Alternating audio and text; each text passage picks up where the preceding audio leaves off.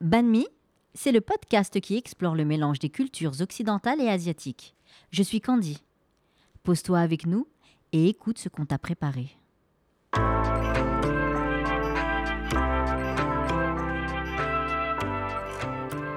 Banmi, c'est le podcast qui explore le mélange des cultures occidentales et asiatiques.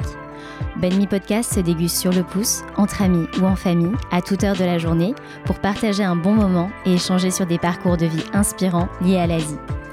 Banmi est un podcast créé et réalisé par Linda Lyon et je vous retrouve tous les jeudis pour un nouvel épisode. Bonjour à tous et bienvenue dans ce nouvel épisode de Banmi Podcast. Pour ce nouvel épisode, j'ai le plaisir de recevoir Candy. Salut Candy, comment tu vas? Salut Linda, ça va super bien et toi? Ça va très bien. Merci de m'accueillir et merci d'avoir répondu à l'invitation euh, euh, pour euh, me recevoir pour, pour Banni Podcast. alors Candy, tu es comédienne, humoriste et auteur. moi, je ne te connaissais pas et c'est une copine qu'on a en commun qui m'a présentée à toi et qui a notamment soulevé un de tes derniers posts sur Instagram où tu parles de tes origines et, et du regard des gens sur les Asiatiques. Un post très fort qui m'a beaucoup touchée. Puis j'ai découvert tes vidéos, très drôles. J'ai rigolé. Je me suis reconnue souvent dans tes punchlines. Et euh, toi, Candy, tu as commencé tes premières scènes de slam et de stand-up quand tu étais à la fac. Et euh, tu es passée par le Jamel Comedy Club en 2007, c'est ça? Ouais, c'est ça, exactement. Tu es aussi comédienne. Tu joues actuellement dans Camping Paradis. Ouais, c'est ça. Et tu es aussi autrice, auteur Auteur, autrice. Bon, moi, je dis auteur toujours, mais. Ok. Tu enfin, je, je, rajoute un E à hauteur. Auteur. Auteur. pour des émissions, des séries, la radio et de la télé. Ouais, c'est ça. C'est ça. Alors, Candy, est-ce que tu peux te présenter et parler un peu de ton parcours pour les gens qui ne te connaissent pas encore? J'ai envie de te dire, tu viens de le faire. en fait, j'ai commencé la fac de droit en même temps que j'ai commencé euh, l'humour. Euh, voilà, l'humour et le slam en fait, enfin le, le stand-up et le slam. Commencé par le slam d'abord. Euh, saison, 7, euh, saison 2 du Jamel Comedy Club, donc en 2007. Euh, c'était avec un slam que j'ai, participé à l'émission. Et puis après, je me suis dit, ben, on va, comment dirais-je, commencer au fur, au fur et à mesure. Enfin, tu, te professionnalises. Moi, je me voyais pas arrêter mes études. Je me suis dit, on ne sait jamais. tu connais hein, nos cultures, nous. C'est d'abord le travail et puis je pensais pas pouvoir faire de ce loisir un travail encore à cette époque-là, mhm. tu vois, parce que j'ai pas fait d'école de, de, de, de, théâtre. Euh, enfin, j'ai pris aucun cours moi dans ma vie. Tout ce que j'ai appris, je l'ai appris plutôt en, autodidacte. Donc, quand c'est en autodidacte, ça prend plus de temps. Tes fondations sont quand même très solides parce que du coup, tu l'apprends aussi à tes dépens mhm. et, euh, et, avec ta volonté. Et, euh, et, voilà. Et en fait, après, je me suis, j'ai fini mes études de droit, j'ai commencé à travailler et c'est en 2012 euh, que vraiment je me suis professionnalisée. Enfin, enfin, je me suis dit à partir du moment où je gagnerai de l'argent avec la scène ou l'écriture, j'arrête tout le reste et je me consacre à ça directement.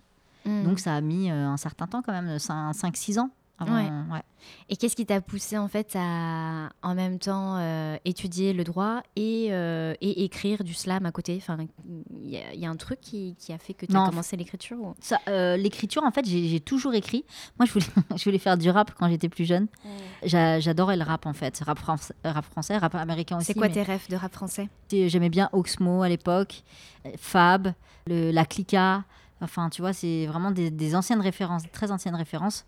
Et euh, j'avais aussi euh, Expression Directe, euh, qui était du 78, tout ça. Enfin bref, c'était c'était ouais, du, du, rap de cette époque-là, j'aimais bien. voilà, donc je voulais écrire dans ce sens-là. C'est comme ça que j'ai commencé un peu le slam. En fait, j'avais déjà ce truc de d'écrire un peu. Qu'est-ce qui t'a poussé à, à, à, faire tes premières scènes du Jamel Comedy Club? Enfin, Comment t'es arrivé là-bas? En fait, euh... c'est gros quoi. Enfin, à l'époque, euh, on se dit Jamel Comedy Club. Euh, c'est vraiment ta validation en tant bah, qu'humoriste. Je veux dire, aujourd'hui, tu peux croiser plein de gens qui ont déjà fait le Jamel Comedy Club. Mais là, on, là, je suis arrivée sur la saison 2. La saison 1, ça a été un immense carton bah, où vraiment on a fait émerger des artistes qu'on n'avait jamais vus jusqu'à là. Enfin, le, le seul qu'on avait vraiment vu, c'était c'était Jamel. Et il y avait beaucoup de scènes, enfin beaucoup de scènes. Il y avait des scènes de stand-up à l'époque, mais c'était très underground quoi. Enfin, tout le monde ne connaissait pas. J'ai dû faire deux scènes qui sont assez bien passées. Et du coup, je me suis dit, bah tiens, je vais faire le Jamel Comedy Club. Et je suis allée voir un mec qui s'appelle Kader Raoun, qui travaille avec euh, Jamel, qui est un gros producteur aujourd'hui, un, un auteur euh, réputé. Je suis allée le voir à la sortie du, c'était quoi, le Casino de Paris, pour savoir comment on pouvait faire pour faire le Jamel Comedy Club. Il me dit, bah t'as une vidéo, euh, je peux en avoir une pour demain Ok. Et puis voilà quoi. Tu sais, c'est, c'est, la- c'est l'innocence, la naïveté, et ce qui fait qu'en fait, euh, tu dis, bah pourquoi pas quoi. Tu sais, euh, Mm. Si, tu ne tentes pas, euh, t'as pas quoi. Ouais. Ouais. Mais c'est quand même assez, un peu intimidant quand même euh, sur une grosse scène à l'époque, le Jamel Comedy Club, et toi t'arrives avec. euh, Ah bah oui. t'es quand même allé un peu au culot. Tu t'es. Ah, je crois que c'est même pas du culot, c'est vraiment de l'inconscience. Hein. Ouais. Tu vois, tu, tu, tu, tu te dis, bah voilà, c'est ça que. En fait, c'est un truc que je trouve on perd avec les années.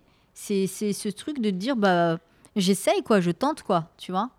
T'as pas peur du refus. Tu te dis, euh, moi je connais une dame qui m'avait dit un jour, euh, Euh, le nom tu l'as déjà, reste plus qu'à aller chercher le oui. Mm. Tu vois, donc euh, moi je me disais ça, hein, je me dis, bah je vais Mm. lui demander, j'ai envie de faire ça, pourquoi je le ferais pas? Ouais. Ouais. C'est cool ce que tu soulèves parce que parce qu'il y a plein de il y a plein de gens qui se qui ne s'autorisent pas ça ou qui n'osent pas parce qu'en fait ils ont trop peur du non alors que quand tu pars avec cette mentalité de dire le non il est déjà là et Ouais. en fait il y a- il peut que y avoir du oui Oui. Et bah là tu, tu vas plus passer le pas quoi. Ouais, c'est ça. Mais je le fais moins qu'avant aujourd'hui, tu vois. Il y a des trucs que j'ose moins faire, ou tu vois, parce que tu as un peu plus conscience des enjeux, mais du coup, tu t'interdis trop de choses, peut-être, Mm. tu vois. Donc, j'essaye, bah, c'est marrant, je suis vraiment dans une phase où j'ai rééquilibre ça, Mm. justement. Où tu te dis non toi-même, en fait, Mm. alors que tu même pas demandé. ouais. Et souvent, je suis surprise, hein. Sais, des fois, je demande des trucs à, à des gens, et c'est rare. Moi, je suis pas quelqu'un qui aime beaucoup demander, tu sais. On... J'ai grandi en, en me disant, euh, compte sur toi-même, quoi. Mm. Et, et sauf qu'il y a beaucoup de gens qui comptent sur moi-même aussi. et j'ai aidé beaucoup de gens aussi. Donc ça Mm. veut dire qu'aujourd'hui, si je demande à quelqu'un euh, de faire un truc pour moi, mais les gens, il n'y a pas de problème, Candy, avec plaisir. Mm. Ah bon? Ah bah c'est cool, merci. Du coup, comment euh, t'es venue euh, l'écriture dans ta jeunesse? Est-ce que, y y a- enfin, est-ce que tes parents écrivent? Et mon père écrivait pas mal, ouais. Et en fait, euh, non, c'est une prof de français en troisième. Je suis, un peu, je suis dyslexique, moi, donc ça veut dire que parfois l'orthographe, euh, j'avais du mal, j'étais pas hyper bonne en grammaire. Enfin, il y avait des trucs où vraiment j'avais des blocages. Mais elle trouvait que j'avais un, un bon style d'écriture, que j'écrivais bien. Et en fait, elle m'a vraiment encouragée, cette femme-là. Je me rappelle plus de son nom, c'est dommage, mais, euh, Ouais. mais elle, elle, elle m'a dit ah, mais t'é- t'écris vraiment bien. Et tu sais, quand t'as quelqu'un qui croit en toi, Ouais. Bah, à chaque fois qu'il y a une rédac ou un truc, j'avais envie de faire super bien et tout. Et, euh, et euh, ça avait l'air facile en fait. Et donc, du coup, ça m'est resté. Mm. C'est euh, ouais, c'est important quand tu, enfin, à l'école ou quand, quand t'es petit, quand on te dit, quand on te complimente sur des choses et tout que dont tu te rends pas compte. Après, tu sais, genre inconsciemment, ça te, ça te fait quelque chose et ça te reste. Ça te valorise, quoi. ouais, ça te valorise Ouais. et tout, ouais. Ok. Toi, qu'est-ce qui t'inspire le plus et te donne envie de te poser et, et d'écrire? En fait, c'est vraiment. euh, c'est quelque chose que je comprends aussi aujourd'hui beaucoup plus. C'est que bah, déjà, l'écriture, c'est une discipline. C'est-à-dire que euh, l'inspiration, euh, c'est pas au moment où tu es le plus inspiré que tu, tu vas écrire. Euh, ça se force. Il y a des jours où tu es moins bon que d'autres. hein. Et puis il y a des jours où ça va être plus facile et tu vas sortir des choses parce qu'il y a un temps de pour que les choses elles maturent dans ton cerveau par rapport à je sais pas si j'ai envie d'écrire sur tel sujet et ben j'ai un temps où en fait mon cerveau va faire ce travail là donc il, il faut aussi ça l'accepter que euh, on peut pas être hyper productif tout le temps. En revanche on, on doit être discipliné quand Mm. on quand on est dans l'exercice de l'écriture. C'est-à-dire que bah, c'est comme un sportif il va faire euh, euh, son décrassage tous les jours et courir et tout. Et ben euh, et ben toi tu, tu dois le faire aussi en fait. Tu as ta séance d'entraînement que Mm. voilà pour pour maintenir la mécanique et parce qu'à chaque fois que tu t'arrêtes de t'entraîner, euh, revenir, c'est toujours très très dur. quoi. Mm. Donc moi, je, je vois l'écriture de cette manière-là. Euh, alors, Banmi, c'est le podcast qui va à la rencontre de personnes inspirantes liées à l'Asie. En quoi tu es rattachée à l'Asie, euh, Candy? Tu veux dire euh, génétiquement? Génétiquement par euh, ma famille, enfin du côté de mon père qui est vietnamien et ma mère, eux, ils- des- ce sont des Bosniaques. Sais, pour les enfants métis, c'est toujours un peu difficile, euh, Linda, parce qu'en plus, on a grandi en France. Et moi, j'ai deux cultures de, mes parents qui sont extrêmement euh, différentes. Et en fait, euh, en fait, j'ai jamais vu la culture de l'un ou de l'autre comme un problème. Quand je dis de l'un ou de l'autre, je parle même pas que de mes parents, je parle de toutes les cultures du monde parce que tu dois t'adapter tellement à des environnements différents que du coup, en fait, on te jette dans n'importe quel endroit. Tu sais euh, faire avec les gens, comprendre les gens même que tu, dont tu ne parles pas la langue. Enfin, tu vois, moi, j'ai jamais eu de problème, euh, voilà. Et je savais pas si je me sentais, euh, tu sais, une enfant de la France. Tu, tu vois ce que je veux dire? Mm. Parce que t'en sais rien, t'es éclaté en- entre de milliers de cultures. Et c'est quand tu voyages que tu te rends compte que t'es une bonne petite française quand même. Ouais, ouais, Hein. Tu Mm. sais, t'as des réflexes de français. Mais dites donc, on attend beaucoup là. Ben alors, comment ça, 8 heures pour voir un médecin Mais on est où là Tu vois Et donc, en fait, euh, c'est là que tu te dis non, non, je suis, je suis vraiment je suis française. Il n'y a, pas de- y a pas de doute. euh, J'ai été allée à la, la Répu- enfin, l'école de la République française. S'il y a un truc qui me rattache vraiment à l'Asie, je pense que ça passe par la cuisine. Mm. Ouais. Tu cuisines euh, asiatique? Non, mais je mange. non, je cuisine quelques trucs et tout, mais. euh, Ouais. Tu cuisines mais je suis pas, je suis pas, je suis pas la, la, la plus grande euh, cuisinière. Moi, j'aime bien, euh, mais maintenant, je mange plus trop de porc, donc c'est un peu embêtant. Mais genre, je faisais du mam, tu vois ce que c'est avec la pâte de crevettes qui sent très mauvais là. Ouais, ouais, Tu ouais. vois, genre les petits travers de porc euh, coupés Ouais. avec un petit peu d'ail, tu fais revenir, gnoc mam, machin, tu sais, la pâte euh, avec du concombre et du riz, enfin des comme trop ça. bon. Ouais, c'est trop bon, mais Ouais. ça fait longtemps que j'en ai pas mangé. Mm. Mais mon père, en fait, ma famille, c'était des grands cuisiniers. Ok, Mon père, il cuisinait hyper bien et il est décédé de- depuis euh, 2008. d'accord. Et euh, c'est vrai que, tu sais, quand t'as tes parents qui cuisinent, tu cuisines moins. Enfin, Ouais, tu manges, quoi. Ouais, tu manges. Exactement. Donc, ouais. Des complémentaires. Et euh, a- quels sont les, les- les héritages que tu, que tu pourrais retranscrire, toi, comment tu as grandi entre euh, un papa qui est vietnamien et une mère euh, euh, qui est bosniaque? Enfin, C'est c'est quel genre de, de- de culture que tu as à la maison? Enfin, Bah, bah fall- fallait trouver déjà une langue d'entente, donc c'était le français. Ouais, Bah, c'est des, c'est des peuples qui sont un peu euh, pudiques, les, les deux. Ouais. Un peu euh, durs aussi. Tu sais, quand je dis dur, euh, je parle par rapport à la culture française, en tout cas, dans, dans, qui reflète pas trop les. pas toujours les émotions. Hmm. euh, où c'est le travail qui est important d'abord. euh, pour pour euh, du côté de ta maman et du côté de ton papa, ouais, enfin, les deux. du côté de Hmm. mon père beaucoup, du côté de ma mère aussi. Tu vois, c'est les, les Slaves, c'est des gens quand même qui sont un peu, un peu euh, c'est euh, dur, c'est pas le bon terme, mais en tout cas, ouais, qui ont une sorte de réserve, un peu de Mm. pudeur, euh, qui qui qui s'expriment pas. Comme tu as plein d'autres amis français où tu vois c'est ça, on s'exprime pas on s'exprime pas pareil mais nous on se vannait beaucoup à la maison D'accord. nous, c'était notre mode d'expression, notre manière de, de communiquer. euh, on, tu vois, des fois, on se mettait tous sur un et tu vois, et on était très forts. Ma, ma mère comme mon père, c'était des vrais punchliners, ouais, Hmm. très forts. D'accord, ça vient de là alors. Euh, oui, sûrement, hein, ouais, sûrement.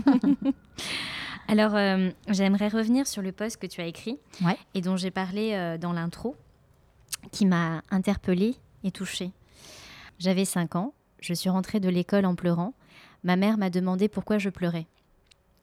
Ils ont dit à l'école que j'étais une Shintok et que j'avais les yeux de chinois. Je pleurais toutes les larmes de mon cœur. À cette époque, je voulais être comme beaucoup d'enfants de cette cour d'école d'Aubervilliers. Je voulais m'appeler Julie. Je détestais Candy. Je voulais être blonde et avoir des amis. Les seuls amis que j'avais étaient des amis issus de la diversité. Ceux à qui on ne parlait pas beaucoup. Le rejet, je l'ai vécu très fort. Ma mère m'a dit Papa, il a les yeux comment? De chinois Et c'est joli les yeux de chinois Pourquoi ça te fait pleurer? Je ne m'étais jamais posé la question de savoir si c'était joli ou non. J'ai juste ressenti la différence et le rejet des autres. Je ne voulais pas me sentir différente, je voulais être comme tous les autres, normale. Et j'ai été à part jusqu'à mes 13 ans, jusqu'à ce que cette différence devienne une singularité et que cette singularité devienne un atout. Des petites métisses brunes aux yeux verts en forme d'amande, ça devenait côté. Les Jackie Chan, les Shintok, les bols de riz, les nems, autant de qualificatifs qui marquent l'injure et qui s'inscrivent profondément dans ton cœur et dans ta chair. Et nous, enfants issus de ces familles d'immigrés asiatiques, mais pas que, on nous inculque la soumission, ne pas se faire remarquer, se taire, travailler. Il ne fallait pas faire d'histoire. Alors pendant longtemps, je n'ai rien dit. Puis j'ai appris à manier le verbe, le sarcasme, la punchline. Je faisais du Viet Vo Dao verbal. Et j'étais très forte. Ça n'a plus été un problème parce que je savais me défendre et peu importe la case dans laquelle tu voulais me placer, je m'en évadais. Jusqu'à ce qu'il y, a- jusqu'à ce qu'il y ait quelques années de cela dans mon milieu, qui est celui des artistes, une personne d'une production me dit droit dans les yeux Candy, c'est notre quota minorité visible. What? Je n'étais donc pas là pour mon talent, pour mon travail, ma rigueur, ma détermination ou mon intelligence. Non, j'étais là parce que j'étais métisse et on rajoute à cela femme. Je suis tombée par terre, je, suis, je me suis revue à 5 ans, le cœur brisé pour la première fois. Cette phrase m'a renversée et je me suis rappelé qu'il fallait des quotas pour que ceux qu'on oublie de compter. Pourquoi je raconte tout ça? Pas pour défendre une cause, ni me mettre dans une position victimaire, mais pour que vous compreniez intimement que ça fait non pas d'être à part, mais d'être en dehors et rejeté. Les mots ont un sens. Je suis la première à vanner, à remarquer la différence et en jouer, pas là pour la pointer, mais pour la lever. La communauté asiatique parle enfin. Ce n'est pas chose facile pour des peuples aussi pudiques. Je me joins à cette parole, non pas de plainte, mais de cœur.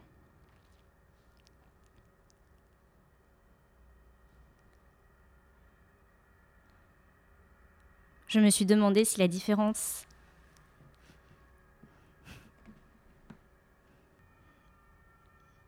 Je me suis demandé si la différence était une force ou une faiblesse. Ma réponse est qu'elle n'est que le résultat du fossé que l'on creuse entre nous. Je ne suis pas différente de vous, je suis vous, mais à ma manière. Alors, euh, Candy, comme je te l'ai dit, ce texte m'a beaucoup touchée et ça me touche encore là parce que euh, je suis un peu. Je suis émue. Je euh, vois ça. Comment tu vas me faire pleurer Arrête. Mais euh, du coup, euh, pourquoi, enfin, qu'est-ce qui t'a, pourquoi t'as écrit ça? Pour te faire pleurer, Linda. pourquoi j'ai écrit ça? Parce qu'en fait, euh, en fait, ce matin-là, j'avais vu un, reportage que Brut avait tourné sur la, la, manifestation que la communauté asiatique avait faite, justement pour, bah, pour dire maintenant ça suffit en fait de nous traiter comme on nous traite depuis toujours et, on n'en parle jamais en fait. On ne dit pas, on subit et, on se tait. Et en fait, ça, m'a marqué. Et il y a des trucs, tu sais, que tu oublies de ton enfance. Ou tu vois, ça, cet événement-là, je l'avais enterré en fait, d'une certaine manière. Et je sais pas, j'ai senti ce besoin, euh, pas de l'écrire pour, euh, pour raconter ma vie, mais euh, comme un témoignage de, de ça justement, euh, de, de, ce que ça fait quand, quand tu es petit et qu'on te dit euh, tu une tête de Shintok, tu as les yeux bridés, tu vois, et, et, que toi, tu enfin, vraiment, tu t'es jamais posé cette question-là et tu te dis mais... Et en fait, c'est ouais, vraiment le rejet qu'elle a avec ça. Je voulais en témoigner et, euh, et vraiment euh, être, être, solidaire. On, est euh, ou trop ou trop ou pas assez asiatique ou, ou pas assez blanc ou pas assez, tu vois. Donc on ne sait jamais si on est légitime pour prendre la parole en réalité. On est ci ou est-ce qu'on est ça Puis finalement, on est le fruit des deux et, peut-être que bah, c'est bien qu'on parle nous aussi. Et même de la manière dont je parlais de mes origines à l'époque dans des sketchs, je le referai plus jamais aujourd'hui parce que ça correspondait à une époque où mm. voilà, c'était marrant, mais euh, voilà. Et pour autant, je suis pas non plus pour que on n'ose plus rien dire. Euh, moi, j'ai des amis qui me vannent sur euh, sur le fait que j'ai pas de fesses, tu mmh, vois, mmh. et qui disent genre mes fesses, elles prennent un mur et elles font un trou, elles disent ça c'est des fesses. C'est des, copines sénégalaises et moi je dis ouais mais ça c'est mes cheveux et voilà, tu vois. et c'est pas grave en fait, tu vois. Euh, voilà, parce qu'il n'y a pas de méchanceté derrière en fait. Le mm. problème c'est toujours ça, c'est pas est-ce que tu peux vanner ou est-ce que tu peux pas vanner, c'est est-ce que tu, tu, aimes cette culture-là ou pas? Mm. Est-ce que tu aimes cette personne que tu vas vanner? Mm. Tu vois, si, si tu n'aimes pas la personne que tu vannes, forcément c'est méchant, forcément elle va être blessée. Et sur scène, c'est ce que je fais aussi je veux pas faire souffrir l'autre. Hmm. Dans le sens où c'est pas que je veux pas dire les choses, c'est que je, sais la portée qu'un mot peut avoir, surtout quand tu quand es exposé au milieu de tout le monde et qu'on on te vanne comme ça, tu sais, c'est hyper blessant. Donc en fait, c'est est-ce que tu aimes suffisamment l'autre pour te permettre de faire cette remarque-là ou pas? Si juste c'est pour te moquer, ne fais pas. On n'est pas dans une cour d'école. Hmm. Est-ce que tu as eu des réactions euh, par rapport à ton texte? Écoute, franchement, Linda, énormément, et je m'attendais pas du tout, parce que tu sais, c'est des choses que tu écris comme ça, un peu... Euh, et des gens même m'ont posé la question, pourquoi moi qui, qui suis humoriste et qui parle, je ne l'ai pas dit, ce texte-là? Hmm. Mais il y a des trucs, moi, je suis incapable de les dire à, voix haute. Euh, y a des, je suis plus à l'aise euh, en écrivant. Et les retours, j'en ai eu beaucoup. Et alors, ce qui était surprenant, c'est qu'il y en a eu de la communauté, communauté asiatique. Mais pas seulement, en fait, ce texte-là, il a vraiment fait écho euh, aux souffrances qu'on a mais qui sont d'ordre universel en fait, tu vois, euh, un petit qui était gros quand il était enfant, euh, une fille qui était trop maigre, euh, une, une fille qui était noire, enfin tu vois, Mm. une personne qui était handicapée, enfin en fait ça, ça a vraiment ouais, une portée assez universelle et j'ai eu beaucoup de retours, beaucoup de, enfin ça a été beaucoup partagé, enfin tu vois, c'est et, et ça m'a touché aussi parce que je me suis dit, ben, tu sais, il y a des fois, il y a des choses que tu, tu mets ça comme ça, tu te dis, ouais, c'est, je sais même pas qui va le lire, quoi, tu vois. Et en fait, non, il y, a- il y a eu un écho. Et ça, c'est vraiment agréable quand tu as un écho à ce que tu fais. Mm. Tu te rends compte de l'impact que ça a quand les gens reviennent vers toi avec des réactions, quand vous commencez à en discuter, à échanger sur des choses. Et... Quand tu lis, toi, ne serait-ce que toi, à voix haute, euh, même moi, il m'a touché. Tu vois ce que Mhm. je veux dire euh, ce que Mhm. Je me dis, en fait, ouais, je, je comprends, je comprends la, la portée. Quand toi, tu l'écris et que tu le sors de, de toi, mais quand je dis l'écho, pour moi, l'écho, c'est, euh, tu sais, c'est un langage du cœur, en fait. C'est ça, l'écho. Tu vois, c'est un langage du cœur. Ça veut dire que au-delà même des mots, euh, c'est que les mots, ils vont directement, euh, ils te touchent au mm, cœur. mm, tu mm. vois, ça passe même pas par ta tête. Mm. Ça passe euh, droit, euh, droit au cœur. Ouais, c'est pour ça que ça m'a ça m'a ouais, ému, ouais, ouais. Mais je, je vois- je vois- je vois ça et ça, ça me touche beaucoup. Ouais. Ça c'est fou, le, le- comment dire, la, la remarque que, que cette personne a pu faire par rapport à ce le tu- quota. le quota, ouais. Ouais. Il y a déjà eu des phrases du genre euh, des, des producteurs de chaînes, hein, tu vois, euh, euh, qui ont déjà dit les euh, genre les asiatiques c'est anxiogène à la télé. Mm. On, on sait jamais ce qu'ils pensent, ce qu'ils ressentent. Mais ouf les asiatiques, ouais. c'est ouf de dire un truc Ouais. pareil. C'est anxiogène à la télé. Mais ça veut dire que vraiment tu, tu, n'en connais pas. Ouais. Donc en fait, euh, en fait, il faut les, faut ouvrir ces, gens-là à, à autre chose qu'à ce qu'ils connaissent, quoi. Est-ce que tu vois, toi, un mouvement dans le paysage de l'humour euh, français? Et dans le cinéma ou les séries télévisées qui laissent euh, plus de place à des visages euh, asiatiques C'est en encore, euh, 2021 c'est encore très très difficile. euh, Enfin, aujourd'hui, bon, tu vas avoir euh, Frédéric Shaw, Mm, que maintenant on identifie bien, mm, Boone, mm. mais bon, c'est, tu vois, l'ouverture, elle, elle est pas, elle est pas encore très très.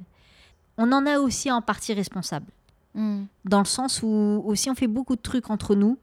Mm. tu vois, dans, dans, notre cercle, dans notre communauté, où on se connaît, où on se sent bien, où on se où on se. Mais à un moment donné, à, nous aussi d'aller euh, ouvrir les portes et de dire, bah voilà, en fait, euh, euh, arrêtons de nous voir comme je suis un asiatique, tu es un arabe, tu es un, un- noir, ou tu es, enfin, tu vois. Maintenant, je pense que, tu vois, moi, j'adore l'Angleterre, par exemple, parce que quand tu regardes leurs séries télé, bah, t'as de tout en fait. T'as des couples mixtes, des trucs. T'as un mec, c'est un sikh, et ça pose de problème à personne. Mm.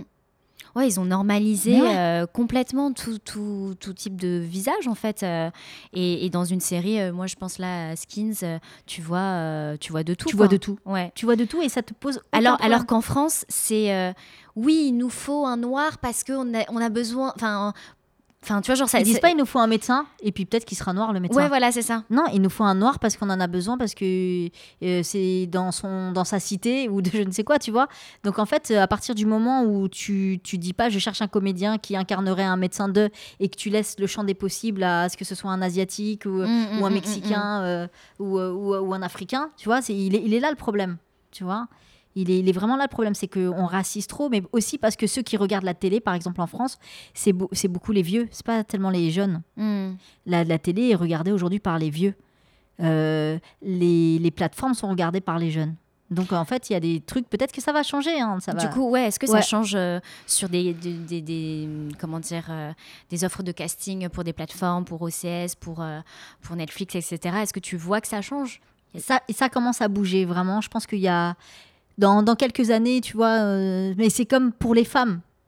Tu vois, maintenant, si tu es une femme euh, typée, ah bah ça commence à devenir un petit peu intéressant en fait. Mais ne serait-ce que même en auteur, dans des pôles d'auteurs ou des choses comme ça, parce que euh, parce que bah, malheureusement, on passe aussi par ce genre de quota là, tu vois. Euh, bon bah là, ça va dans notre sens, tant mieux. Mais un jour, j'espère qu'on n'aura plus besoin de quotas et qu'on prendra les gens parce qu'ils ont cette Mm. qualité-là ou cette qualité-là. Ouais, ouais. Pour l'instant, on, en a encore là. Bah, acceptons qu'on en a encore là et puis euh, voilà, ouvrons quoi. Alors que la France, elle a une grande histoire, par exemple, ne serait-ce qu'avec le Vietnam, tu Mm, vois. mm, mm, mm. Et une histoire pas facile non plus. Moi, c'est vraiment ça qui me marque en France, c'est que euh, euh, pour, pour moi qui habitais en Asie pendant 8 ans, tu vois, je, je- dans, dans mon quotidien, c'était beaucoup euh, voilà, d'asiatiques et tout. Et moi, ce qui me, ce qui me frappait en France, c'est que je, je suis dans une rame de métro et t'as de tout, quoi. Ouais. T'as du, pa- du pakistanais, du chinois, du vietnamien, euh, euh, du sénégalais, euh, du, du tunisien, enfin, t'as as vraiment de tout. Et c'est ça, pour moi, qui fait la richesse de la France. Mais j'ai l'impression qu'il y, a- qu'il y a ce truc qui fait que n'a pas trop envie de montrer, quoi. Bah, en fait, tu sais aussi pourquoi? Parce que cette mixité-là que tu vois, elle est, issue, elle est issue de la colonisation.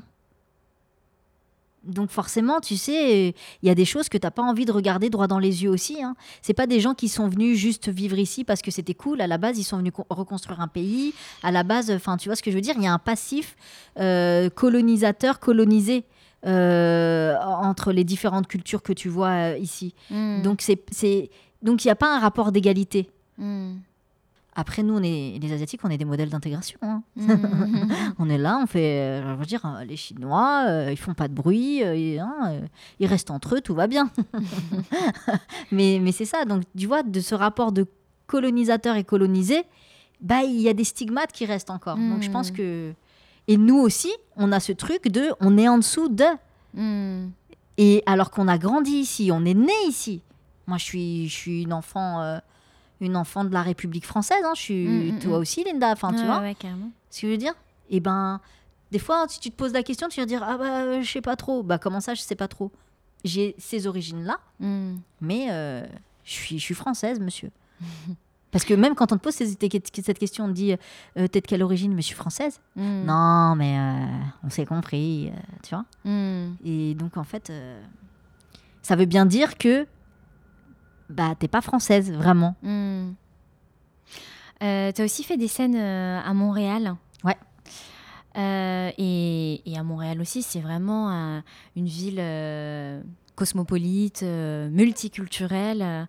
Et euh, t'as t'as une belle scène de l'humour. Euh, quelle est la différence avec la France? Les, euh, à Montréal, ils sont entre euh, la France et les États-Unis. Ouais, c'est ça. Donc, en fait, euh, les- le stand-up, par exemple, aux États-Unis, ça, a des décennies et des décennies. Mm. Là où chez nous, c'est vraiment beaucoup plus récent. Ouais. Nous, on a une culture du théâtre. On a Mm. une, tu vois, Mm. une culture de, de la scène. Mm, mais euh, du stand-up, c'est quelque chose qui est assez récent. Et donc, en fait, euh, là-bas, ils, sont, euh, bah, ils ont une école déjà de l'humour. C'est très professionnel. Moi, ça m'avait étonnée. Je savais pas que ça pouvait exister une école de l'humour. J'en avais jamais entendu parler. Ouais. Effectivement, ouais. Mm. Bah, Roman Fressinet, Ouais, il, ouais, a, il a entendu- fait. Ouais, c'est, elle n'est pas donnée. hein. Enfin, c'est pas donné. hein. Et mais du coup, il n'y a pas une multitude de scènes comme il, y a, il peut y avoir à Paris, par exemple. Donc, ça veut dire que quand tu débarques. euh, euh, moi, je me rappelle en 2012, quand j'ai voulu aller jouer là-bas, j'avais euh, j'avais demandé euh, quels étaient les plateaux qu'il y avait là-bas et j'avais contacté différentes personnes pour pouvoir jouer. Mm. Et euh, les- genre, j'avais envoyé des messages quatre mois avant ma venue, quoi. Ouais. Et les gens m'avaient dit Ah, vraiment, c'est désolé, mais il n'y a plus de place, tu vois. Moi, je fais très mal l'accent, mais. Si, pardon, j'ai- pardon. T'as reconnu, ouais. C'était raciste comme moi. mais euh, donc, ils m'ont dit tout s'il y avait place. Et il n'y a qu'un mec qui m'a dit oui. Et c'était un... le Saint-Cyboire. C'est un des gros plateaux qu'il y avait là-bas. Et je me suis dit, bon, bah, je vais pas me planter, tu vois. Et euh, j'avais adapté, j'avais joué. Et ça avait bien marché. Et du coup, tous les gens qui m'avaient dit, non, c'est bon, c'est mort, euh, ils m'avaient rappelé pour me dire, c'est bon. Donc, j'ai passé, moi, des super euh, soirées à Montréal à jouer. Et ils sont très pros, Mm. euh, très. Ok. Euh, Là-bas, il n'y a pas des histoires de plagiat ou je sais pas quoi. Bon, ça existe un peu partout, hein, même aux États-Unis. Il faut arrêter de dire que ça n'existe pas. Mais euh, si jamais on te grille en train de, de, de voler du matériel aux autres, tu es interdit de comedy club. Tu vois En France, quand même, si tu débarques, tu as un peu plus l'accès à pouvoir, enfin, pouvoir tenter ta chance quand même. Tu vois, il y a, y, a des- y a des open mic un peu partout. Enfin, tu vois. Mais bon, aujourd'hui, il y a beaucoup d'humoristes en France. Enfin, tu vois, des gens qui vont se lancer dans l'humour et c'est- pas aussi simple que ça non plus. Moi, j'ai j'ai lu, euh, j'ai lu, j'ai lu un article. euh, bah, quand je faisais mes recherches euh, du coup euh, sur l'humour et sur euh, sur euh, les, les comment dire les, les femmes qui sont dans l'humour et c'est c'est un milieu qui est majoritairement euh, masculin Et, euh, et, on voit que c'est vraiment en train d'évoluer avec de plus en plus de femmes sur scène. Euh, bon, voilà, ça avait commencé avec euh, Muriel Romain, Michel Larocque, Blanche, Florence Foresti, Fadili Camara, toi, Candy. Mhm. et puis j'avais lu un truc sur Internet où tu avais une humoriste qui disait que c'était difficile quand même d'être une femme humoriste parce que parce que elles, avaient cette image d'être trash et d'être un peu voilà rentre dedans et un peu avoir cette image entre guillemets masculine et que ça collait pas euh, euh, justement à la féminité. Pour les hommes, voir une femme sur scène, ça peut faire peur. Euh, qu'est-ce que tu en penses, toi, Candy? Alors, une femme qui fait de l'humour, en fait, alors c'est de moins en moins vrai. J'ai envie de te dire, moi maintenant, ça fait à peu près presque 13 ans que, que, je monte sur scène. Mm. Donc j'ai quand même vu un peu les choses évoluer aussi. Il y a de plus en plus de femmes, mais parce qu'il y a de plus en plus d'hommes. Mais le ratio homme-femme, euh, il, fin, tu vois, il n'y a pas autant de femmes qu'il y a d'hommes, euh, clairement. Mm. Euh, tu vas avoir du mal à me citer quelques noms de femmes, d'humoristes, alors que des hommes, tu vas pouvoir en citer une pelletée, quoi. Mm, mm. L'humour, à la base, je pense que les gens le voyaient plus comme une discipline masculine que euh, pendant longtemps, les femmes, elles parlaient pas. Hein. c'est ça. C'est ça, hein, tu vois. Mm. Euh, on, a, on était là, on était dans cette forme de soumission à nos maris. Euh, jusqu'à il n'y a pas si longtemps que ça, on n'avait pas le droit d'avoir un compte en banque, on n'avait pas le droit de travailler si jamais, si jamais comment dirais-je, ton mari ne te donnait pas l'autorisation de. Enfin, tu vois ce que je veux mm. dire? C'était un peu sois belle et tais-toi, quoi. Ouais, et puis fais le ménage et occupe-toi des gosses et, il fait ce que je te dis aussi, tu vois. Donc, mm. en fait, tu as toujours été, comment dirais-je, l'enfant ou tu vois l'objet de quelqu'un tu vois été celui de tes parents puis après celui de ton mari puis après euh, voilà quoi tu, tu meurs. Enfin la vie des femmes euh, ça fait pas longtemps qu'il y a une, émancipation réellement de la femme. Mm. euh, maintenant par rapport à la au trash non c'est pas plus trash que les hommes en réalité. C'est juste que on s'attend moins à ce discours là venant d'une femme. Ouais c'est ça mais je suis désolée, des sketchs sur la branlette des mecs, t'en as combien, s'il te plaît mm. Des milliards. Mm. Ils ont tous un sketch sur euh, ouais, quand je me branle, tu vois, il y en a plein. Mm. Nous, on n'est pas plus trash. C'est juste qu'on parle de sujets que bah, beaucoup de gens n'en parlaient pas. Nous, c'est des trucs qu'on se disait entre nous. Et c'est vrai que euh, on a une facilité à, à, se dire des choses entre filles que peut-être parfois les hommes sont plus pudiques entre eux en réalité. Ils, vont, vrai. ils vont raconter des trucs, ouais, t'as vu la meuf là, là, là. Mais si c'est ta nana, mais jamais il racontera rien du tout. Il dit mm. non, tu parles pas d'elle, tu vois. tu vois, il y, y, a un respect des choses, alors que nous, ouais, vas-y, t'as vu, lui, il était comme ça. tu vois on va plus dans les détails. Ah ouais, hein, si vous avez un, un, gland en forme de cœur, on le saura tout. Hein. si tu te reconnais. Mais tellement Mais oui Non, mais c'est vrai, tu vois. Et, c'est, est-ce que c'est ça, trash? Non, c'est juste que nous, on dit les choses peut-être un peu plus directement. Et en même temps, euh, peut-être qu'il y a eu des sketchs, euh, qu'il y a des sketchs qui sont un peu plus... Euh, on va dire, en dessous de la ceinture des femmes et de ça. Mais à un moment donné, c'est normal, quand la parole, elle se libère, bah, tu ouvres les vannes, tu vois, sans mauvais jeu de mots. tu vois, tu, tu, te permets de dire des choses que pendant longtemps, on, ne les a pas dites. Et puis à un mm. moment donné, ben, les choses se réguleront. C'est comme, c'est comme là, ce mouvement-là. Euh, oui, euh, alors on peut plus rien dire sur les Noirs, on peut plus rien dire sur les Asiatiques. C'est pas ça le débat, les amis. On n'en est pas là. Est-ce que tu as le droit de, de dire ça? Est-ce que tu peux plus dire ça? Ou est-ce que tu as le droit de dire si? C'est pas ça. C'est qu'à un moment donné, euh, comme le mouvement MeToo, il y a des trucs qui ont pu paraître excessifs, mais Regardez toute la violence qui a été subie pendant longtemps et qui n'a pas été euh, dite, et même encore aujourd'hui. Mm. Aujourd'hui, va te plaindre que ton patron, il te plotte un petit peu les fesses. Mm. Bah, qu'est-ce que tu risques de perdre ton travail et tout mm. ça? Dans cette période de crise actuelle, bah, c'est encore renforcé. Enfin, tu vois ce que je veux dire? Donc, euh, tout mouvement, quel qu'il soit, à un moment donné, pour casser ce qui existe, c'est forcément c'est violent. Et après, moi, je pense que les choses elles vont se rétablir et, se rééquilibrer. Mm. Et, euh, et, je suis pas moi pour la censure non plus. Je suis pas pour que pour créer des scissions entre les communautés. Mm. Je, je suis pas pour dire les uns contre les autres. Mm. Non, c'est tu peux reconnaître que ça, ça a pu me blesser. Moi, je sais que par exemple, je, je peux être une fille un peu maladroite. Euh, par exemple, hier, je, parlais à un ami, il avait un bonnet qui était absolument affreux euh, parce que ça lui, ça lui allait pas et je savais pas comment lui dire et je lui ai dit t'as une tête d'épicier. mais et je me suis rendu compte que c'était pas hyper sympa, tu vois. Mais moi, c'est drôle. Oui, c'est drôle. Et il m'a dit ah la bâtarde. Voilà ce qu'il m'a dit. Mais parce que tu vois, il avait une grosse barbe, des lunettes, un bonnet qui tombe comme ça. T'as une tête d'épicier, mon gars. Et moi, je te rends service, je te dis, tiens, tel style de bonnet irait mieux. Tu seras plus beau gosse avec ça. Pour moi, c'est une, une preuve d'affection. Mais je me rends compte que, tu vois, ma manière de m'exprimer, Mm, mm. bah, elle est peut-être malheureuse et que j'ai pu le, le vexer. Mais c'est de l'amour en fait. Mais oui, Bah mais, oui. mais après, mais bah oui, parce que si je m'en fous de lui, je le laisse avec sa tête d'épicier. Bah ouais, tu lui dis. Et puis il reste célibataire jusqu'à la fin de sa vie. Non, mais tu vois ce que je veux dire? Mais moi, si j'ai du respect pour toi, je vais pas te laisser dans cet état-là. non, mais tu vois?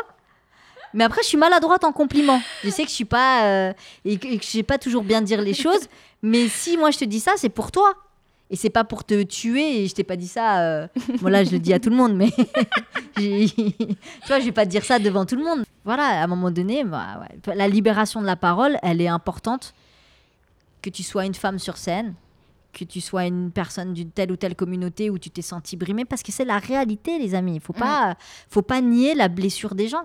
Maintenant, de là à, à- à faire des victimes les reines de ce monde, je suis pas d'accord avec ça. Tu vois, par exemple, là, alors, peut-être que je vais être, euh, on va pas être d'accord avec moi, mais je trouve que les sanctions, elles arrivent trop vite maintenant.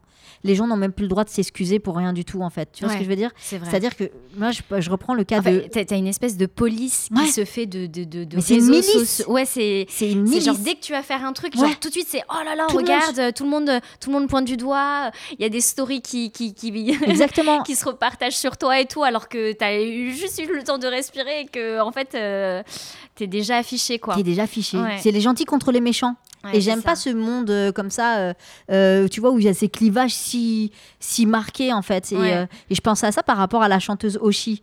T'as- T'avais suivi, en fait, où il y a un, un pseudo-journaliste de musique qui dit, euh, franchement, bon, elle, c'est une superbe artiste, elle écrit des trucs magnifiques, mais qu'elle donne ses chansons à des filles très belles, à des filles magnifiques, parce que euh, elle, genre, euh, elle est affreuse. C'est horrible ces propos et, et c'est pas les seuls propos qu'il a tenus. euh, il en a tenu plein sur d'autres artistes. Mais c'est un mec, il a 60 ans. Il, est, il, il dit, euh, il parle de Sylvie Vartan, machin. Ah, tu vois les références, tu te dis, voilà. Ce gars-là, il a pas été maladroit. Ça a été vraiment, c'est de la connerie pure et dure. Tu peux pas dire des choses comme ça. Tu peux pas dire. Il les a dites. Mais tout le monde s'est mis sur lui. Il y a eu, ça a fait un gros tollé. Mm. Et les responsables de la la radio, bah, ils l'ont viré. Ouais. Après, il a fait des excuses un peu. euh, oui, bon, j'ai dit ça, désolé, je viendrai quand même voir tes concerts. Ouais. le gars, il, bon, il, il s'enfonce un petit peu aussi. Mais ce que je veux dire, c'est que il- il- le gars, il a plus de travail aujourd'hui. Ouais. Il a plus de source de revenus, il a plus rien. Mm. Je dis pas qu'il fallait pas le licencier, mais peut-être attendons un peu. Mm. Voyons comment. euh, pourquoi on n'essaie pas d'être un peu des médiateurs Mm, euh, mm, mm, ensemble, tu vois Ok, le mec, il a dit ça. Il est de la vieille école, c'est abusé. Maintenant, il faut qu'il comprenne que ça, ça ne se dit pas.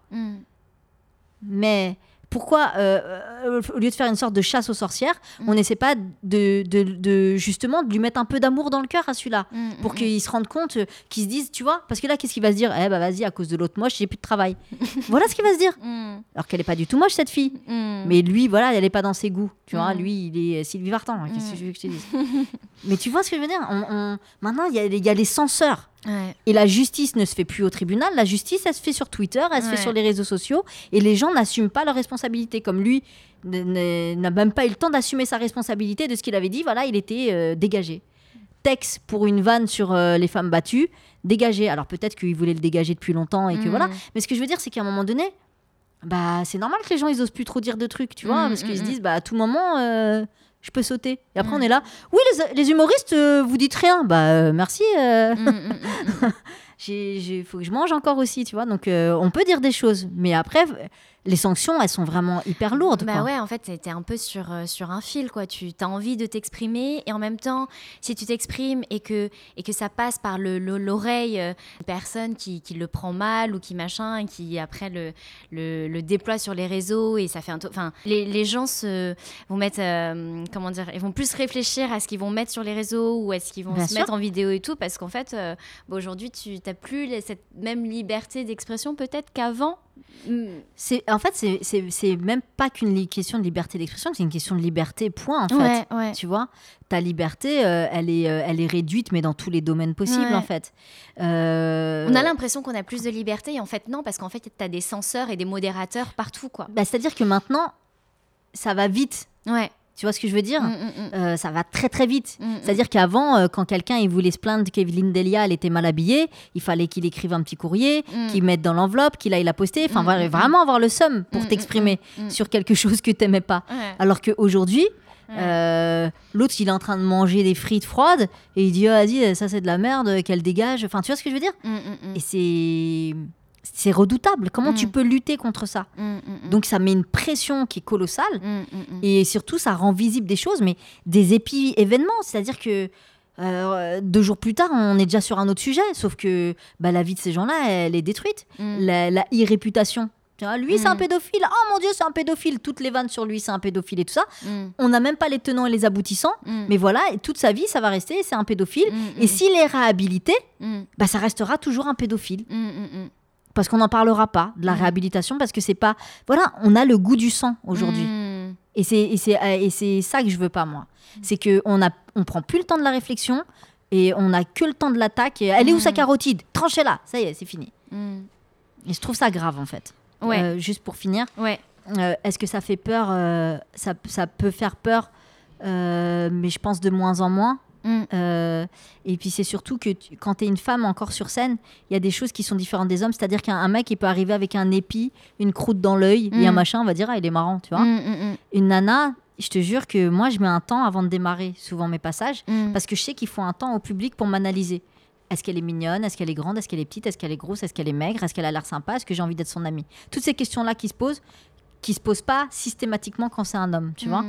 Donc peut-être aussi qu'on arrive avec un peu plus de, tu sais, Mm. euh, on se dit bon allez, il va falloir se battre un petit peu pour nous aussi aujourd'hui. ouais. Donc, Tu dois encore plus faire tes preuves quand t'es une, quand une femme. mais c'est valable sur scène, Mm. c'est valable Dans la dans vie. la, vie en général. hein. mais non, mais c'est vrai. hein. C'est ça. En regarde à l'Assemblée, il y a une nana, on dit ah bah, c'est cool, il y a une nana. Mm, tu vois ce que je veux dire? C'est valable dans tous les domaines. Donc en fait, la scène, bah, c'est le reflet de ce qui se passe partout ailleurs en fait. C'est pareil. Être une femme aujourd'hui, c'est toujours compliqué. Mm. Parce que, et même, je vais te dire, les femmes les plus brillantes, elles ont toujours le syndrome de l'imposteur. Elles ont toujours l'impression qu'elles ne méritent pas. Tu sais que les femmes, euh, c'est un truc de Christine Lagarde que j'avais vu la dernière fois. En fait, les femmes à haute responsabilité, souvent, elles osent même pas demander d'augmentation. Mm. Elles viennent jamais de négocier leur salaire. Alors que des mecs tout éclatés au sol, euh, ils se disent j'ai quand même fait deux papiers aujourd'hui, j'aimerais bien une augmentation. Ils n'ont pas, ils ont pas de problème eux, à demander. Tu vois? Alors que les nanas, elles ont travaillé dix fois plus que d'autres, bah elles n'osent pas. Tu vois? Euh, Nous aussi, on a des choses à, à vraiment changer et c'est pas contre les hommes, c'est c'est euh, vis-à-vis de nous-mêmes. nous, nous Ouais. affirmer euh, Voilà. par rapport à ce qu'on fait, à ce qu'on produit, à euh, notre force et notre travail en fait. Exactement, tu vois? Si tu te vois comme un, une, ouais, c'est ça, une, une force de, une, une- une force de création, et ben, tu, tu, tu- dois euh, le porter et, euh, et arrêter de te sentir euh, inférieur euh. Mm. euh, ou moindre. Enfin, tu vois. Et ça, ça va mettre des années à changer. Ça- C'est tellement culturel. Pendant combien de temps on a été des femmes objets soumises? Mm. Com- pendant combien de temps? Des siècles et des siècles. Et, et- et dans des pays encore aujourd'hui où où il y a des, des femmes qui qui ont le droit de rien non plus, hein, Mm. Et qui vivent euh, comme nous il y a 60 ans. Donc euh, ça, ça va mettre du temps, mais petit à petit, voilà, on peut pas demander à ce que tout change radicalement, mais tu vois, il y a des choses qui changent. C'est comme l'affaire de Pépita. Tu vois, Pépita. Euh, tout le monde a été choqué. Oui, vous avez vu comment il la traitait et tout. Tout le monde a voulu en faire une victime. Elle, elle a dit, elle m'utilisez pas comme ça. Moi, je l'ai pas vécu comme ça à l'époque et tout ça. Mais il y a un truc qu'on n'a pas soulevé, c'est qu'aujourd'hui, ben, on est choqué par ça. Mm. Et ben, le fait qu'on soit choqué, ça montre quoi? Bah, Qu'il y a quand même eu une évolution. Mm. Et c'est pas, on se regarde les images, on se dit, ah, c'était quand même la belle époque. on pouvait quand même dire euh, à des noirs qui ressemblent à des singes. C'était vraiment super, tu vois?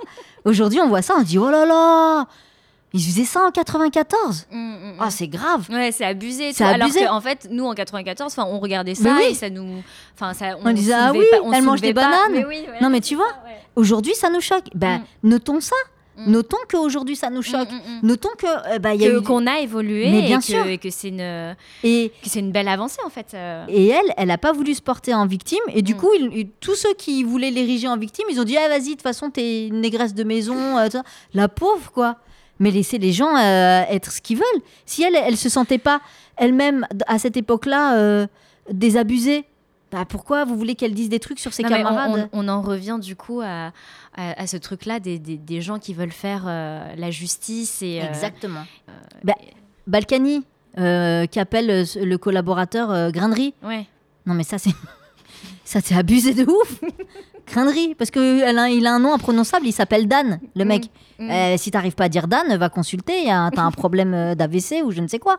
Tu, mais tu vois ce que je veux dire? Mm. Mais ça, c'est toute une époque. Et lui, je suis sûre qu'au fond de lui-même, il se sentait pas forcément. euh, Mm. Tu vois, s'est dit, je fais partie de l'équipe. euh, Bon, il m'appelle Grainerie. Ma sœur, dans sa, dans sa famille en Normandie, euh, sa belle famille, Mm. il l'appelle Sushi. Mm. Moi, ça me choque. Dit, mais Mm.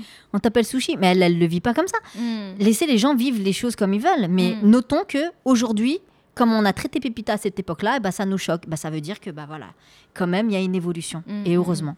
mm. Voilà, j'ai fini. Euh, la scène, c'est aussi un moyen de soulever des choses euh, qui ne vont pas, pointer du doigt par l'humour pour faire réfléchir les gens. Euh, toi, sur quel sujet, là, aujourd'hui, tu as envie de faire réfléchir les gens?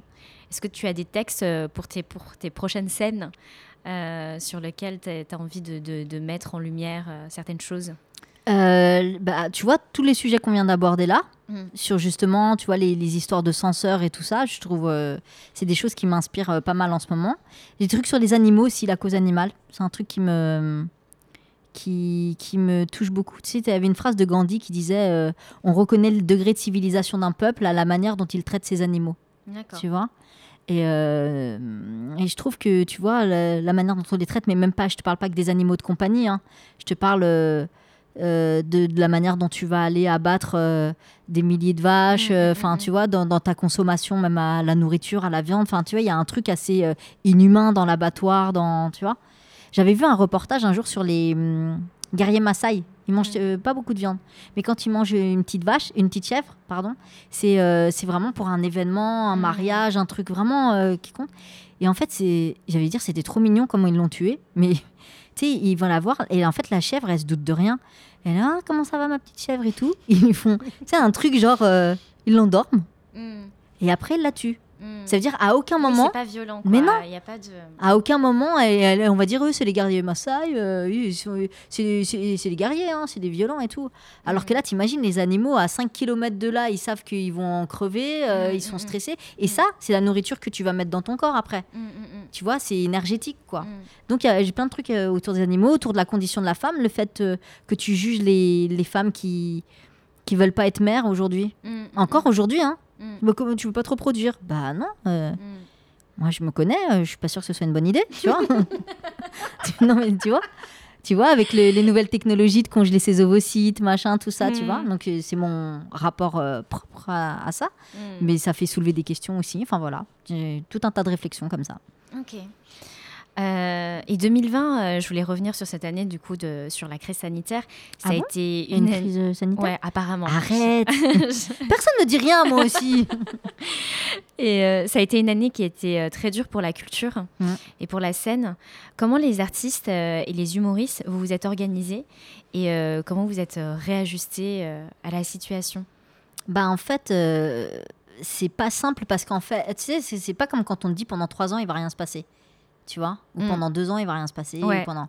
Parce Là- que là, tu es tout le temps dans Bah oui. l'incertitude. Tu sais pas c'est quand la on te dit là dans Ouais. deux mois, allez, dans trois mois, dans machin. Là, ça fait 12 mois, plus même, euh, 12, 13 mois. Ouais. Et, euh, et à chaque fois, on te dit, euh, tu vois, c'est c'est comme quand tu as une soirée, on te dit, bon, vas-y, euh, mets ton manteau, on va y aller. Et l'autre, il met 10 plombes à partir. Là, tu dis, bon, on va peut-être y aller maintenant, tu vois.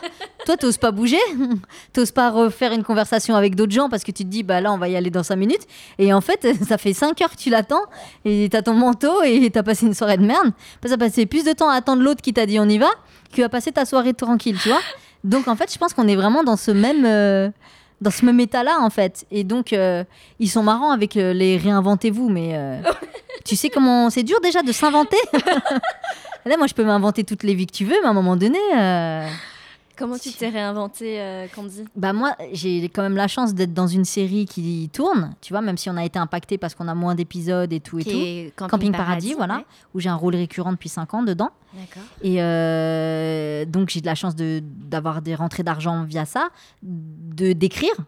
Donc euh, voilà, de faire des interventions aussi. euh, je travaille beaucoup avec des, ent- des entreprises en tant que consultante communication. D'accord. Tu vois, je, je- j'ai réécrit des discours, euh, je coach des managers, euh, je fais de la prévention de risques psychosociaux. J'ai un DU de médiateur que j'ai eu euh, il y a 4 ans maintenant à, à Assas aussi. Et donc, tu vois, tout ça, je parlais de médiation aussi tout à l'heure, mais, Mm. mais c'est vrai, on ne met pas assez les- Faire le lien, en fait. Faire le lien, c'est ça. gens, ouais, tout simplement. au lieu de, tu vois, alors que nous, on renforce les divisions. Ouais. et on fait plus le lien. Et c'est ça qui va pas. Donc en fait voilà, donc moi je me suis en vrai en 2020, je me je, je me suis pas ennuyée quoi. Ouais. J'ai pas pu jouer, j'ai perdu euh, forcément du travail par rapport Mm. aux années précédentes, mais je suis pas à plaindre. Sincèrement non. Et comment ça se passait au niveau des dates de chacun? Parce que tout a été repoussé à chaque fois. Enfin, Les dates elles sont en soirée avec nous hein, elles attendent. ouais. Voilà, j'ai mon manteau moi aussi. on y va, on n'y va pas. Ouais. Ah non, mais là, tu vois, on est dans un lieu qui s'appelle le Jardin Sauvage, qui est un Mm. lieu de, de stand-up où il y a tous les soirs 3-4 plateaux. Mm. Euh, lui, il est dans l'attente aussi, euh, le, le gérant, de se dire Mm, bah, mm, comment on fait, euh, comment on réouvre. euh. Là, ils viennent de dire trouver des idées pour des spectacles euh, vivants à l'extérieur. Bah, ça veut dire quoi Qu'on réouvre pas les salles? Et même si tu les réouvres avec une jauge à 30%, Mm. elle est où ta rentabilité, toi? Mm. Il y en a aucune. Donc, euh, franchement, c'est compliqué. Les dates s'annulent. Au début, elles se décalent. Mm. Et puis, euh, au fur et à mesure, ça s'annule. Mm.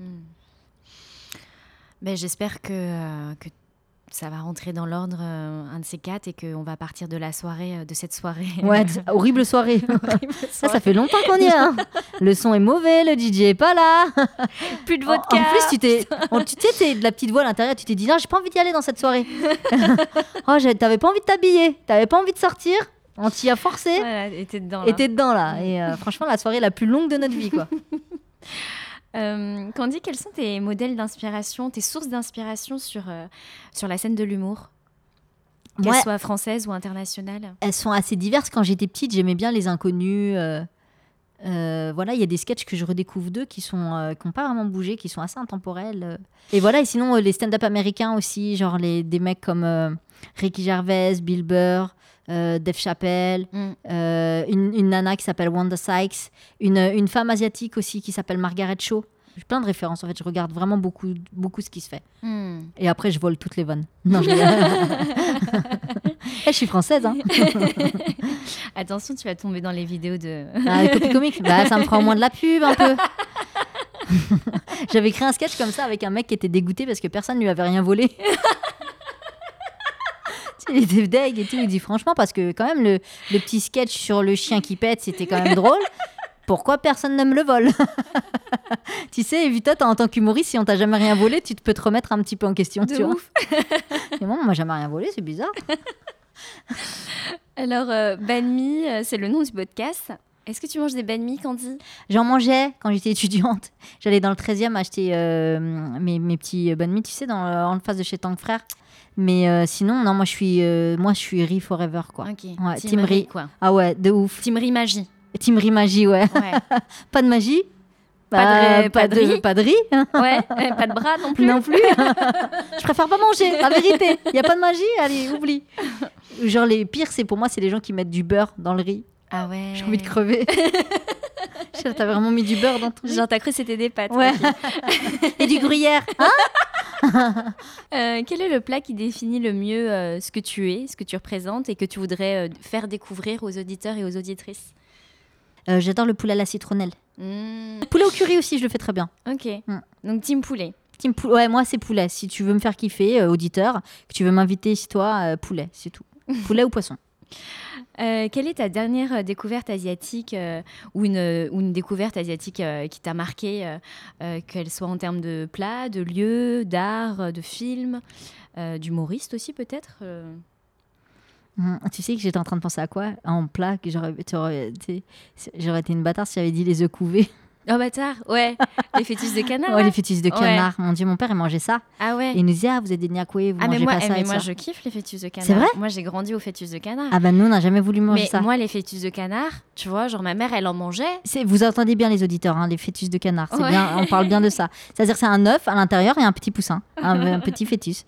Ouais, c'est ça. Et en fait, ma mère, elle en mangeait. Et bah, comme euh, bah, pour moi, euh, je mange tout ce qu'elle mange. mange, ouais. Et donc, du coup, ça, me paraissait pas anormal. Ouais. Et je me suis rendu compte que c'était un peu chelou quand j'en mangeais devant des potes. Et genre, T'en- ils me mais disaient, à quelle occasion t'en manges devant des potes? Bah, parce que j'ai en fait, j'habitais. Parce que ça, c'est un truc que tu fais en cachette. Comme écouter euh, certains trucs, tu Non, vois. mais, genre, euh, quand je sais pas, quand j'étais en Asie et tout, enfin, moi j'ai habité 8 ans en Asie, et donc du coup, parfois j'allais au Cambodge ou, ou au Vietnam, et ils sont vraiment friands de, de- des- des- des- des fœtus de canard, et parfois Ouais. j'étais avec des potes dans ces pays-là, Ouais. et j'en mangeais, Ah et ils me disaient. Ah ouais, Hmm. tu manges ça quoi Et je fais bah ouais, en fait j'ai toujours mangé ça et je me suis rendu compte comme quoi c'était un peu chelou et un peu euh, bizarre de ouais c'était. Oui, il y avait des trucs quand c'est habituel pour toi et normal, tu te poses même pas la mais question. oui, mais tout à fait parce bah, que t'as grandi avec Mais ça. comme les cuisses de grenouille. Oui. Moi, j'en ai mangé euh, toute mon enfance des cuisses de grenouille. Et j'ai, tu vois, il y a des gens, ah, tu manges des cuisses de grenouille. hein c'est- ouais. Moi, j'étais là, c'est trop bon, t'es malade, toi. Ah mon, ouais. mon père, il les cuisinait trop bien et tout. Ouais, ouais, non mais, euh, non mais voilà, du coup je mange des fœtus de canard. et toujours Ou ça fait longtemps que t'en as pas mangé? Ouais, non, toujours, euh, tu vois, genre s'il y a un petit fœtus. euh, N'empêche que, tu sais, je suis partie jouer à Hong Kong et à Shanghai. ah d'accord, trop bien. Ouais, j'ai joué là-bas et tout. Et c'est la première fois que j'allais en Asie. Ouais, Et, et je me sentais trop bien. Parce que tout était à ma taille. ouais, non mais ça c'est top. tu sais, les plans de travail. Mm, mm, tout, mm. tout est à ta taille. Et en fait, tu te dis, ah ouais, mais quand même, tu sais, tu dis, je suis, je suis connectée à là-bas. C'est Ouais. c'est chez moi. Non mais ouais, moi Ouais. aussi, quand j'étais dans le métro et tout, tu sais, genre parfois, euh, je, tu sais, je, je voyais la tête des gens, je disais, Ouais. ah ouais, je suis, me- ouais. je suis grande ici. Ah ouais, elle fait mettre 50, hein. Allez, 55. Pour pousser avec les talons. après, après, je suis partie aux États-Unis, j'ai fait, ah ouais Je- Non, mais c'est c'est vrai, il y a des trucs quand même où tu te dis, ah bah en fait, c'est ça, ça te fait du bien de te rattacher euh, Mm, mm, mm. à, des, à des choses. Et en fait, c'est fou comme la cuisine et les odeurs, c'est des trucs qui nous rappellent, connectent immédiatement notre enfance. Ouais, tout à fait. Et tu sais où j'ai mangé les meilleurs nems, indépendamment de chez ma grand-mère? Au Mali. Ah ouais Ouais, il y avait une, famille de Vietnamiens qui avait un petit Au Mali. boui-boui au, Malou- au Mali dans, dans la truc. Et je te jure, elle me ressemblait plus que ma propre tante, euh, la dame. Et, euh, et je mangeais les nems comme ma grand-mère les faisait. Ah ouais Je te jure. Putain. Trop bien. Eh tu bah, vois, comme bah, quoi, faut- fois, faut voyager Bah pour. ouais, euh, c'est ça. Si on va au Mali, les gars, Ouais. on va manger des nems. Elle a un petit camion. Ok. Ouais. Ils sont forts, les Viet. hein. Je, euh, à, Mais le côté, même goût, hein. à, à côté du feu rouge, c'est ça, au Mali? Franchement, je, Eh, je te jure, en Afrique noire, Ouais. et au Mali particulièrement, moi qui ai un très bon sens de l'orientation, j'étais en galère. Hmm. parce que c'était pas du tout les codes, les décors que tu avais. Et donc, moi, à chaque fois, je pouvais repasser dix fois devant le même endroit, je savais pas. Donc, si tu me Mm. demandes exactement où il est, je sais pas. Impossible. Impossible. Ouais, alors, s'il y a quelqu'un qui nous écoute euh, Ouais. au Mali et qui peut nous donner l'adresse de cette dame euh, qui vend des nems, S'il vous plaît. Euh, quel est l'ingrédient qui sublimerait ta baguette? Et par baguette, tu peux remplacer le mot par société, avenir, ce que tu veux. Je pense. Ça va être un peu Miss France ce que je vais dire, mais euh, de la paix. Mais la paix, pas dans le sens. euh, oh, il nous faut de la paix, euh, tu vois, mais dans le sens euh, être paisible à l'intérieur. C'est-à-dire que, tu vois, pour qu'il puisse y avoir de l'écho quand tu écris des choses ou quand tu parles ou quand tu machin, c'est qu'il faut que- il faut qu'on soit un petit peu plus en paix et qu'on arrête de partir en guerre sur le moindre motif et surtout on mène des guerres et des combats qui ne concernent même pas parfois. Tu vois ce que je veux dire? C'est-à-dire que là, il y en a un qui dit Hé, regardez la bagarre Quoi? C'est fou Si, ça me rappelle vraiment l'école. On y va tous Hé, vous avez vu? Oh là là, comment il s'est fait défoncer et tout. Après, la bagarre, elle est dissipée. Il y en a un qui est puni jusqu'à la fin de, de la semaine et l'autre dit Ah là là, heureusement qu'on était tous là et tout. Et en fait, c'est ça. Ce qui a à, un moment donné, personne n'a procédé à la réconciliation entre ces deux personnes qui se sont battues. Donc moi, je pense que vraiment, à notre échelle à nous, essayons de, de, voilà, de se réconcilier et avec nous et avec les autres et d'arrêter de partir en guerre parce que tous les motifs sont valables pour, euh, pour se, se bastonner. Ça me rappelle, je sais pas si tu as des jours comme ça où il y a des matins, tu te lèves, tu dis j'ai envie de me battre avec quelqu'un. et, et tu vas tout faire pour le mettre un coup de coude. Hé, t'as pas mis un coup de coude là Tu vois Et c'est pas l'univers entier qui s'est réveillé ce matin-là en se disant elle, on va la défoncer. Hmm. C'est toi qui t'es réveillé en dit, avec cette énergie-là. Bah, venez, on calme ça. Hmm. Voilà, c'est ça mon petit ingrédient. Plus de paix. Plus de paix. Euh, quelle est la musique avec laquelle tu voudrais finir, euh, Candy? Et j'aime bien Ichon. Non, c'est euh, dans la vie, il y a des jours où il pleut et où il fait beau. Tu sais, c'est. euh, Il y aura du soleil et de l'orage, c'est sauvage. Ouais, je serai jamais chanteuse. Hein. Il y aura du, vent, ce sera plus facile. Tu connais pas ce son? Non. Ouais, Ichon. C'est un bon gars. J'aime bien ce qu'il fait. Ok. Ok, super. Bah écoute, merci Candy. Bah, c'est moi qui te remercie et qui vous remercie. Pour euh, cet euh, beau moment, cette conversation, j'ai beaucoup rigolé, j'étais aussi un peu émue. Et, et, euh, et pour tout ce que tu veux mettre en lumière et valoriser, de créer ce lien, d'être un peu plus hum, compréhensif les uns avec les autres, Mm. plus d'ouverture. Mm. Euh, On en ça- a besoin, On en a besoin et je pense que ça, ça ferait du bien un peu à tout le monde euh, d'être dans ce dans Surtout ce- en ce moment. dans cet état d'esprit. Ouais. Ouais. On va traverser des temps qui vont être très difficiles. Mm. Sincèrement, je pense économiquement. Et, et donc, qui dit économiquement dit dans ta vie euh, personnelle. Mm. Et euh, si on n'est pas là les uns pour les autres et les Ouais. uns avec les autres, je pense qu'on va vraiment. euh, Et c'est comme ça que les extrêmes montent et c'est comme ça que Mm, tu mm, vois. Parce que soi-même, on devient extrémiste aussi. Donc, venez, on fait pas ça. Merci Candy et euh, hâte de te retrouver sur scène euh, du coup. Eh, même moi, hein. je me suis cherchée sur scène, je me suis pas vue encore. je suis dans les toilettes de la soirée de merde là. Venez me chercher. Merci Candy. À bientôt. Salut.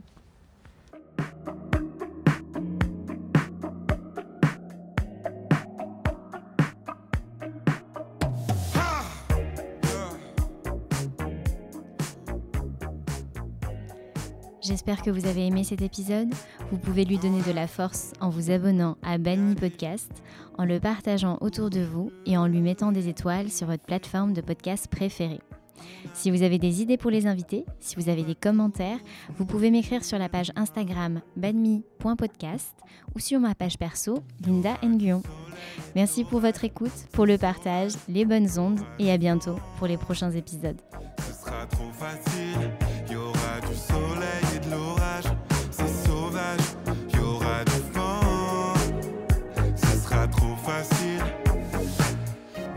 Surprise. Tu tiens sur le fil.